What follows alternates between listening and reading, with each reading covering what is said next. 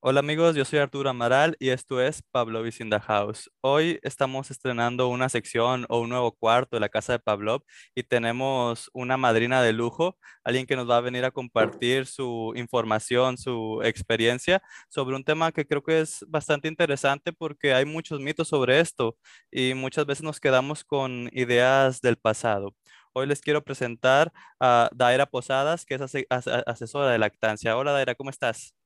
Hola, hola, bien, gracias a Dios. ¿Y tú? ¿Qué onda? También, también todo bien, muchas gracias. Oye, Daira, y aparte de ser asesora de lactancia, también eres, instructora de pole, ¿verdad? Así es, instructora de pole fitness, pole dance, como le quieran llamar, sí. Muy bien, excelente. Oye, y pues también tienes un hijo de dos años, ¿verdad? Dos años y medio más o menos. Sí, dos años y medio y actualmente tengo 20, ya casi 25 semanas de embarazo, entonces andamos con todo el power. Ok, vaya, ¿y de dónde sacas tiempo para hacer todo eso? Yo con una, no sé de dónde tengo tiempo y tú, pues uno, un embarazo y todas las cosas que haces, ¿cómo le haces? La verdad que ahora sí voy a decir como una frase muy como que siempre dicen, ahora sí que te conviertes en mamá y haces maravillas, entonces yo tampoco sé cómo le hago. ok, muy bien, muy bien. Bueno, pues muchas gracias por darte el tiempo para hoy compartir con nosotros información sobre la lactancia y nos vamos a centrar específicamente en el tema, eh, pues en un tema que tenga que ver con la psicología y, queremos hablar de la lactancia y el apego. para empezar, me gustaría, Daira, que nos compartieras eh, ¿cuánto es el tiempo promedio en el que pues un bebé o un niño debe dejar de lactar? Porque hay muchas ideas del pasado y pues me gustaría que tú eh, eres experta en esto, nos compartieras. Muchas gracias. Este, sí, el destete natural, sin que sea forzoso y que sea natural, cuando es natural es porque viene de parte del, del bebé, del lactante o del niño, el que esté tomando el pecho, no de la mamá. Entonces, viene siendo una media entre los dos años y medio y los siete años de edad del niño. Entonces, aunque veas a un niño en el parque de siete años que viene y le pide pecho a su mamá, es sumamente natural. Esa es como la media del destete. Pero lo que es como la media mundial del lactante, o sea, que todavía sigues lactando, que no, no está el proceso del destete ni nada de esto, es hasta los cuatro años de edad, mundialmente. Entonces, es como raro para muchos decir como un niño de cuatro años todavía está tomando pecho cuando esa es como la estadística mundial, pues de lo más normal y natural. Ok, ok, vaya, pues sí, sí, sí es algo, este, pues tal vez sorprendente porque aquí en México es raro ver a una persona o un bebé tan grande lactando y también hay, hay otros, hay otros mitos como que dicen que ya la leche después de, no sé, seis meses, un año ya, ya es agua o ya no sirve, no sé qué nos vas a platicar de eso. Ay, sí, me hierve la sangre, no, no es cierto, pero sí, está muy marcado todo eso, todo por la cultura desde antes, y no quiero sonar como súper feminista, pero es mucha cultura industrializada y patriarcal la que tiene que ver con esto, con este tema de, no, ¿verdad? Entonces, no se convierte en agua para nada, de hecho la OMS lo dice, mínimo dale pecho a tu bebé hasta los seis meses, que es cuando inicia la alimentación complementaria. Es complementaria porque el alimento principal sigue siendo la leche materna, no la de fórmula, la materna. Entonces, ya una vez que inició la alimentación complementaria a los seis meses, la OMS sugiere mínimo darle pecho hasta los dos años de edad. Entonces, si la OMS lo dice, ¿qué más necesita como la sociedad que todavía tiene tabús para tratar de comprender esto. Y la OMS dice mínimo, mínimo dos años. Lo natural es que el destete sea hasta los siete años. Ya cada niño es, es diferente, cada relación con la mamá, porque si no va a ser un destete natural, que va a ser como producido o, provocado, pues es una, una relación de ambos, de mamá y bebé. No tiene por qué interferir a alguien más si realmente eso es como algo entre mamá y bebé. Está muy interesante que digan que se convierte en agua cuando no es así, porque desde el embarazo inclusive que te sale tantito amarillo del seno, que es lo que es el calostro, es el alimento principal de bebé, que se le conoce como oro líquido, de hecho, este, lo que cambia son los colores, porque es como el tipo de madurez de la leche, y luego se hace muy blanca. Hay veces que tiene el bebé, no sé, ponle cuatro meses y de repente se enfermó él y la leche, de, pasar de estar blanca, que era lo que ya te producía tu leche madura, se hace amarilla o varía de color, cambia de color, porque realmente es un alimento vivo, no es como una fórmula que es un polvito y tú le pones agua y ya, es un alimento vivo que está en constante cambio. Entonces, si desde chiquito va cambiando, desde antes de que él, él empiece a mamar, o sea, desde que estás embarazada, ya va cambiando su, su, su composición, pues no tiene por qué convertirse en agua, jamás. Sí tiene mucho porcentaje alto de agua, precisamente para saciar, más no es como agua, y mucho menos horchata, porque luego te preguntan, pues, ¿qué le das a los cuatro años? Pues, no que le esté dando horchata, ¿verdad? Es leche. Sigue siendo leche y sigue siendo funcional. Está bien interesante realmente. Este, tú me dices si me desvío, porque yo me agarro, mira, uh, me gusta mucho este tema. No te preocupes, compártenos. La, la, composición cambia. Cuando el bebé mama, este, hace un como efecto de vacío. Entonces, parte de la saliva del bebé pasa al seno de la madre y le manda como una señal al cerebro de, ah, tu hijo tiene necesidad de esto. Es por eso que dicen de que, ay, le dio gripa, pues dale pecho, no le quites el pecho, dale, y se alivia. Está comprobado, hay, hay documentos pues que avalan que un niño que toma, que es lactante de leche materna, es mucho menos enfermizo que un niño de fórmula. Y tampoco estoy satanizando los que le dan fórmula a sus bebés ni nada de eso, porque hay muchas situaciones diferentes, ¿verdad? Yo solo estoy hablando como de todos los beneficios que es la leche materna. Entonces, con ese efecto que hace de vacío y que le pasa eso, pues no es nada más cuando está recién nacido o no se termina a los seis meses, sigue en todo el proceso, en todo el proceso de crecimiento del, del bebé y le ayuda emocionalmente, físicamente, psicológicamente. Es, es vital, es vital ya es tu decisión y decisión del niño hasta dónde decides como este continuar con la lactancia, pero nunca, nunca, nunca se convierte en agua y nunca deja de ser bueno para él, tanto para él porque se va transformando y le va dando muchos refuerzos inmunes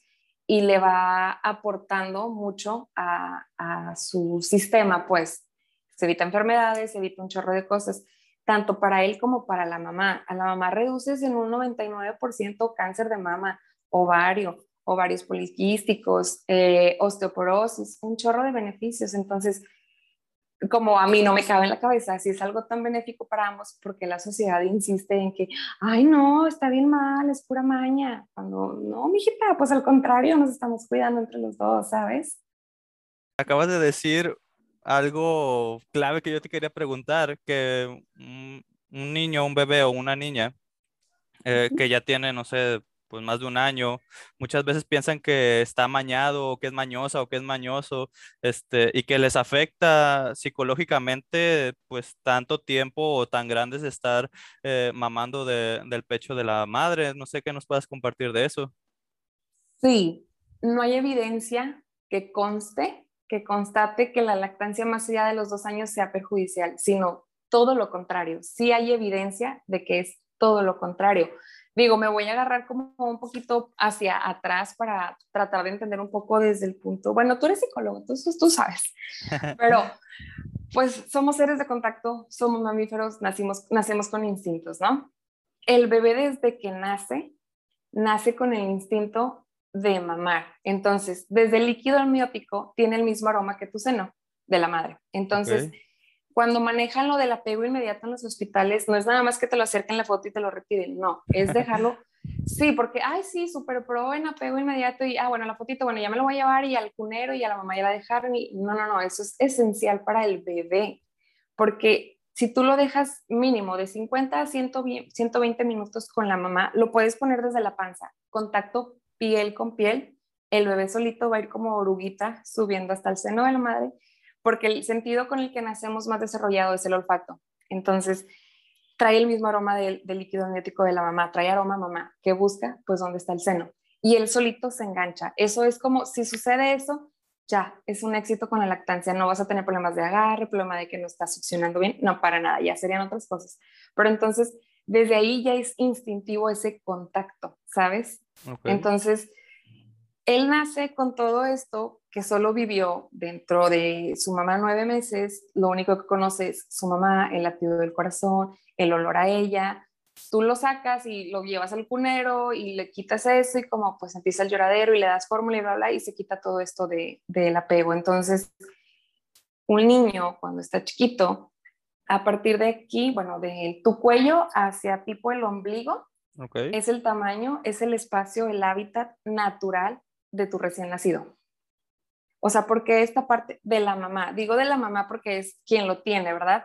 Pero si no existiera la mamá, pues de la figura maternal o la figura de apego inmediato que esté con él, pues que sea quien lo, lo desarrolle. Entonces, si esto es donde cabe, que hasta se hace como ranita y se acomoda y todo eso, es un lugar seguro, porque existe la idea o porque nosotros como adultos desesperados queremos mandarlo a dormir a su cama, en su cuarto, solo desde recién nacido, pues en un grito, llorando solo y es como, pues ahí déjalo, se va a acostumbrar.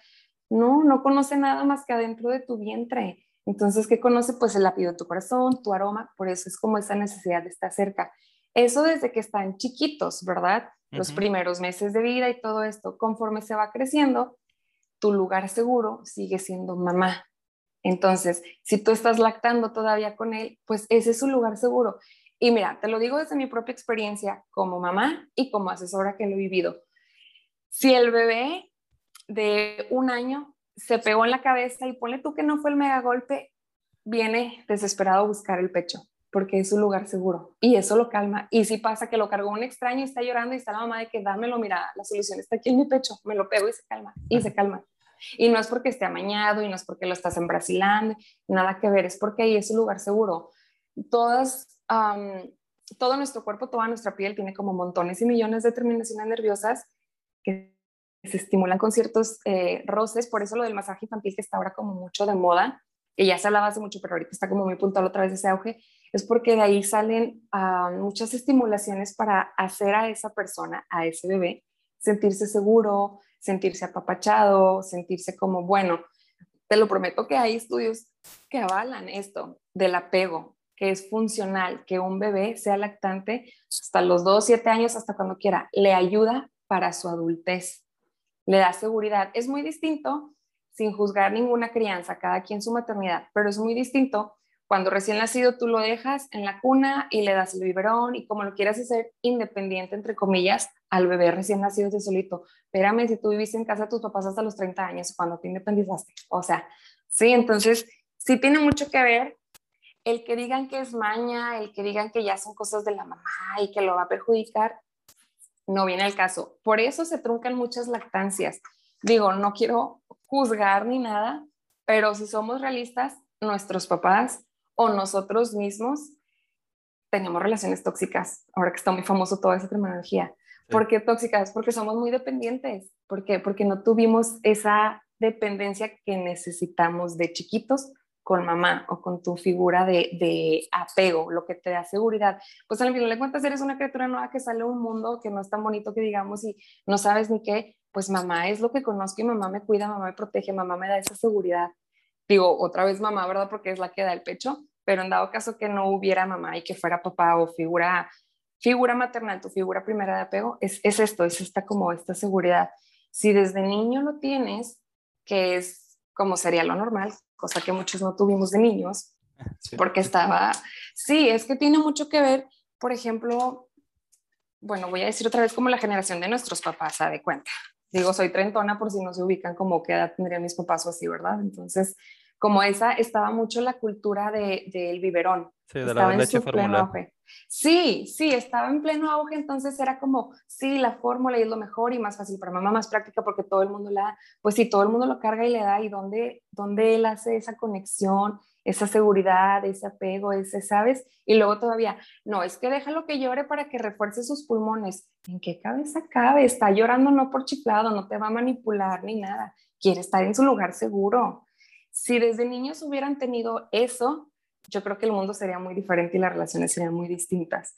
Por eso mi generación, tipo, porque hablo de mi experiencia, que carecimos de ciertas cosas y no porque no nos quisieran nuestros papás, sino por lo mismo que todo esto, como ahorita que hay mucha información, pues antes no había tanta información como esta, ¿verdad? A veces estamos muy dependientes de las personas o a veces estamos muy como inseguros porque pues mamá tiene que irse a trabajar, papá también, entonces pues el vivieron de fórmula y ese para allá y no hay como todo ese tiempo de estar como aquí, ¿sabes? Entonces, sí influyen tu adultez, pero ahorita los de mi generación estamos como en esa lucha de, claro, es normal ir a terapia, te va a ayudar, te va a trabajar y eso se me hace súper buenísimo porque entonces te quieres trabajar tú para darle lo mejor también, pues a tus hijos en mi caso, ¿verdad?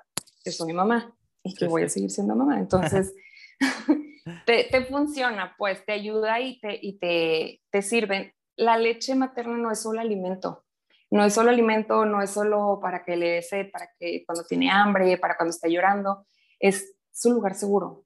De ahí nace todo el apego. Lo principal, lo más básico nace de ahí. Es la etapa de dependencia del niño. Tú le tienes que dar esa seguridad y ese apego para que en su adultez sea un adulto más independiente, más seguro de sí mismo. Y esto te lo juro que está comprobado. O sea, sí, sí existe. Lo que no existe son que digan que es maña, que los hace más dependientes, que luego ni se van a querer casar, que van a querer estar con su mamá. No hay comprobantes de eso. De lo otro que te estoy hablando sí hay. Ok, ok. Bueno, pues muy interesante. Oye, Dare, puedo, entender que al principio todo esto que nos eh, compartes, ¿no? Cuando el bebé está pequeño y a medida que va creciendo, pues yo creo que es cuando de repente tal vez empieza a haber más problemas, eh, sobre todo socialmente, decir, oye, pues ya tiene más de un año, tiene más de dos años y sigue esta situación de la lactancia. Eh, ¿cómo, cómo, la, ¿Cómo ayuda o cómo beneficia a un bebé, o bueno, ya no tal vez no bebé, ¿no? Un niño grande de dos años o, o más, este, en esta situación de apego eh, y la lactancia? Voy otra vez con mi frase, está comprobado que niños, fíjate, ahorita que somos muy, muy como mamás y papás trabajadores y que cada quien y que esto y lo otro y como ocupamos dejar al niño un rato, y bueno, ahora que vino pandemia, que todas estamos en caos, pasa mucho que dicen, es que chin, le falta estar en la guardería para que pueda socializar, por eso no es sociable mi hijo, pero le tocó pandemia. No, está comprobado que los niños lactantes de mayor edad es bien fácil socializar a diferencia de niños que toman biberón y están o no están en el kinder, ¿sabes? Yo te hablo de mi experiencia, casi él, mi, hijo, mi bebé, dos años y medio, él le tocó pandemia. No ha salido en sus dos años de vida, pues, no ha convivido, no ha ido al kinder, no ha ido a la escuela, no, o sea, no, no le tocó en su primer año porque yo decidí quedarme todo un año con él y luego pasó pandemia y pues ni modo, ¿verdad? Entonces, cuando lo llego, lo llevo a llegar al parque y hay gente, él va corriendo con los niños y la pelota y, y nunca ha convivido. Tiene primitos más grandes que él. Entonces, su, su, interacción se podría decir que es con adultos o con niños más grandes, no con niños de su edad o más pequeños. Sin embargo, él no se le dificulta para nada. ¿Por qué? Porque ya trae esa seguridad, ya trae esa independencia. Cuando tú ves, no voy a decir nombres, pero tengo amigas, por ejemplo, que, que no, decidieron no dar eh, pecho y cada quien está bien, no pasa nada, pero sus niños son más cohibidos o son más, no, mamá, mamá, mamá y mamá, ven tú, y aunque esté la fiesta y la piñata y no, mamá, mamá, y casi él yo lo veo que eh, se olvida de mí, o sea, como nada. Entonces, como pues ahí está, aparte, la OMS lo dice, fíjate, hay un documento que dice, cuando se da fórmula o los sucedianos en biberón, no solo se pierde el líquido blanco o la leche materna, pues que si viene siendo líquido oro realmente y todos los beneficios, no solamente el bebé pierde eso, sino que también pierde su desarrollo emocional, pierde el contacto con su mamá, que es su lugar seguro, el apego y tiene repercusiones a nivel adulto. O sea, ya lo dice la OMS también, no nada más las locas de la lactancia, ¿sabes? Ok, ok, bueno, pues muy interesante. Oye, entonces ahorita con todo esto que me platicas, a mí me genera la duda del, bueno, ¿y cómo sería un destete natural o menos traumático, menos dañino? Este, no sé cómo se le diga. Sí. Ay, pues mira, destete natural es cuando bebé decide, ya no quiero más, más más pecho y, súper bien y como yo creo que es de los más bonitos para la mamá porque digo, también sufres luego de que ya no quiere, pero ya, ya no es como es un estar ahí con guerrillas. Hay muchas maneras, hay muchos tips. Realmente, sí es una decisión de familia, pero más de familia es una decisión entre mamá y bebé. Como ejemplo voy a poner, es como si fuera una relación de novios. Si tú quieres cortar con ella, pues la que va a sufrir va a ser ella, porque ella no quiere, pero tú sí. Entonces es como si yo mamá le quiero dejar de dar pecho y ya, pero él no quiere, pues él va a sufrir, ¿sabes? y lo mismo pasa viceversa, pero pues una ya es adulta, ¿verdad? Y entiende que pues también él ya no quiere, ¿sabes? Pero cuando es al revés, cuando tú eres la que decide y el bebé, entonces puede ser un poco difícil lo ideal es que no sea abrupto, que no sea de la noche a la mañana como, ay, ya no, porque pasan muchos mitos de que ponte mostaza o ponte chile ahí en la bubi y ya no va a querer. Y sí, tengo amigas que le, lo hicieron así y de verdad la bebé ya no quiso, ya no quiso y como, pues lo estás traumando de que te sirvió tanto tiempo de apego y cosa bonita en su lugar seguro si luego ya es como, ay, no, mejor no, ¿sabes? Entonces, es todo un proceso, no existe realmente una media como yo puedo decirte, ah, bueno, en tres meses sigues pasos y ya se destetó sin problema. El destete puede ser de un mes hasta dos años, o sea, es como, ah, va extendido y es todo un proceso, no, no hay una receta de ingredientes que te diga, vas a hacer esto y luego esto y ya el cuarto paso, mira, ya se va a quitar. No, realmente tiene que ver mucho cómo es tu rutina con él. Lo que sí podría yo, por ejemplo, aconsejarte o decirte según experiencias y así, ve quitando o reduciendo las tomas de la tarde. ¿Por qué las de la tarde? Porque es cuando puedes distraerlo con otras cosas. Ay, mijito, vamos a jugar al parque. Ay, leche. No, sí, pero mira, mira el carrito o algo y ya se distrajo y ya. Ya se le olvidó que quería leche, o sea, solo quería como esa atención. ¿Por qué? Porque él sigue sintiendo que su apego es esto, porque sí, sí es, pero tú puedes formar otro tipo de apego, no nada más con tu pecho. Lo mimas más, lo abrazas, le das besito, le, sí, como otras cosas, no solo pégatelo a la bubi y ya con eso tiene. Pues no, ¿verdad? Porque no vaya a ser que lo, pues va a ser contraproducente cuando quieran destetarse, ¿no? Entonces, hay muchas maneras. El rol del papá o de la pareja tiene mucho que ver, tiene mucha importancia. Yo creo, desde, desde el éxito de una lactancia tiene mucho que ver el papá. A veces piensan que no, pero realmente sí es un papel muy fundamental. Ellos piensan que no porque ellos no pueden dar pecho, pero sí es básico. Y al momento del destete yo creo que ellos juegan un rol muy principal porque, por ejemplo, en las noches, que es cuando más quieren estar en el pecho, porque tiene muchos beneficios para la mamá como para el bebé estos, y no se despiertan en la noche solo porque le dé hambre, no, no es por eso, pero yo creo que ahí es cuando el papá puede intervenir muy bien, de manera como sana, y cambiar como ese ritual de, en lugar de darle pecho para que se duerma, pues vamos a cambiarlo con, le voy a cantar, yo lo voy a arrullar, yo lo voy a contar el cuento, yo papá, no mamá, ¿por qué? Porque luego está mamá y te huele y luego está mamá y pues mejor busco el pecho y, ¿sabes? Entonces como hay, hay sus maneras, cada familia, cada mamá, cada bebé va, va encontrando, pero lo ideal es que sea gradualmente, no abrupto. Si es porque tuvo que entrar una cirugía y algo así, así, pues bueno, ya pasó y ya veremos alguna manera, ya hay otros puntos que tocar, pues. Pero si lo estás haciendo ya por decisión, vas a regresar al trabajo, que de hecho si regresas al trabajo no tienes por qué destetar, no es problema, hay muchas maneras de. Es un poco pesado, sí lo es, pero créeme que vale la pena bastante para ti como mamá y para ti que le estás dando todo a tu bebé y para ti como bebé. Entonces, tipo, es, es gradual, realmente no puede ser como tan tajante y tan cortante porque pues si luego sí se rompen muchas otras cositas que ya creaste con ese vínculo con él.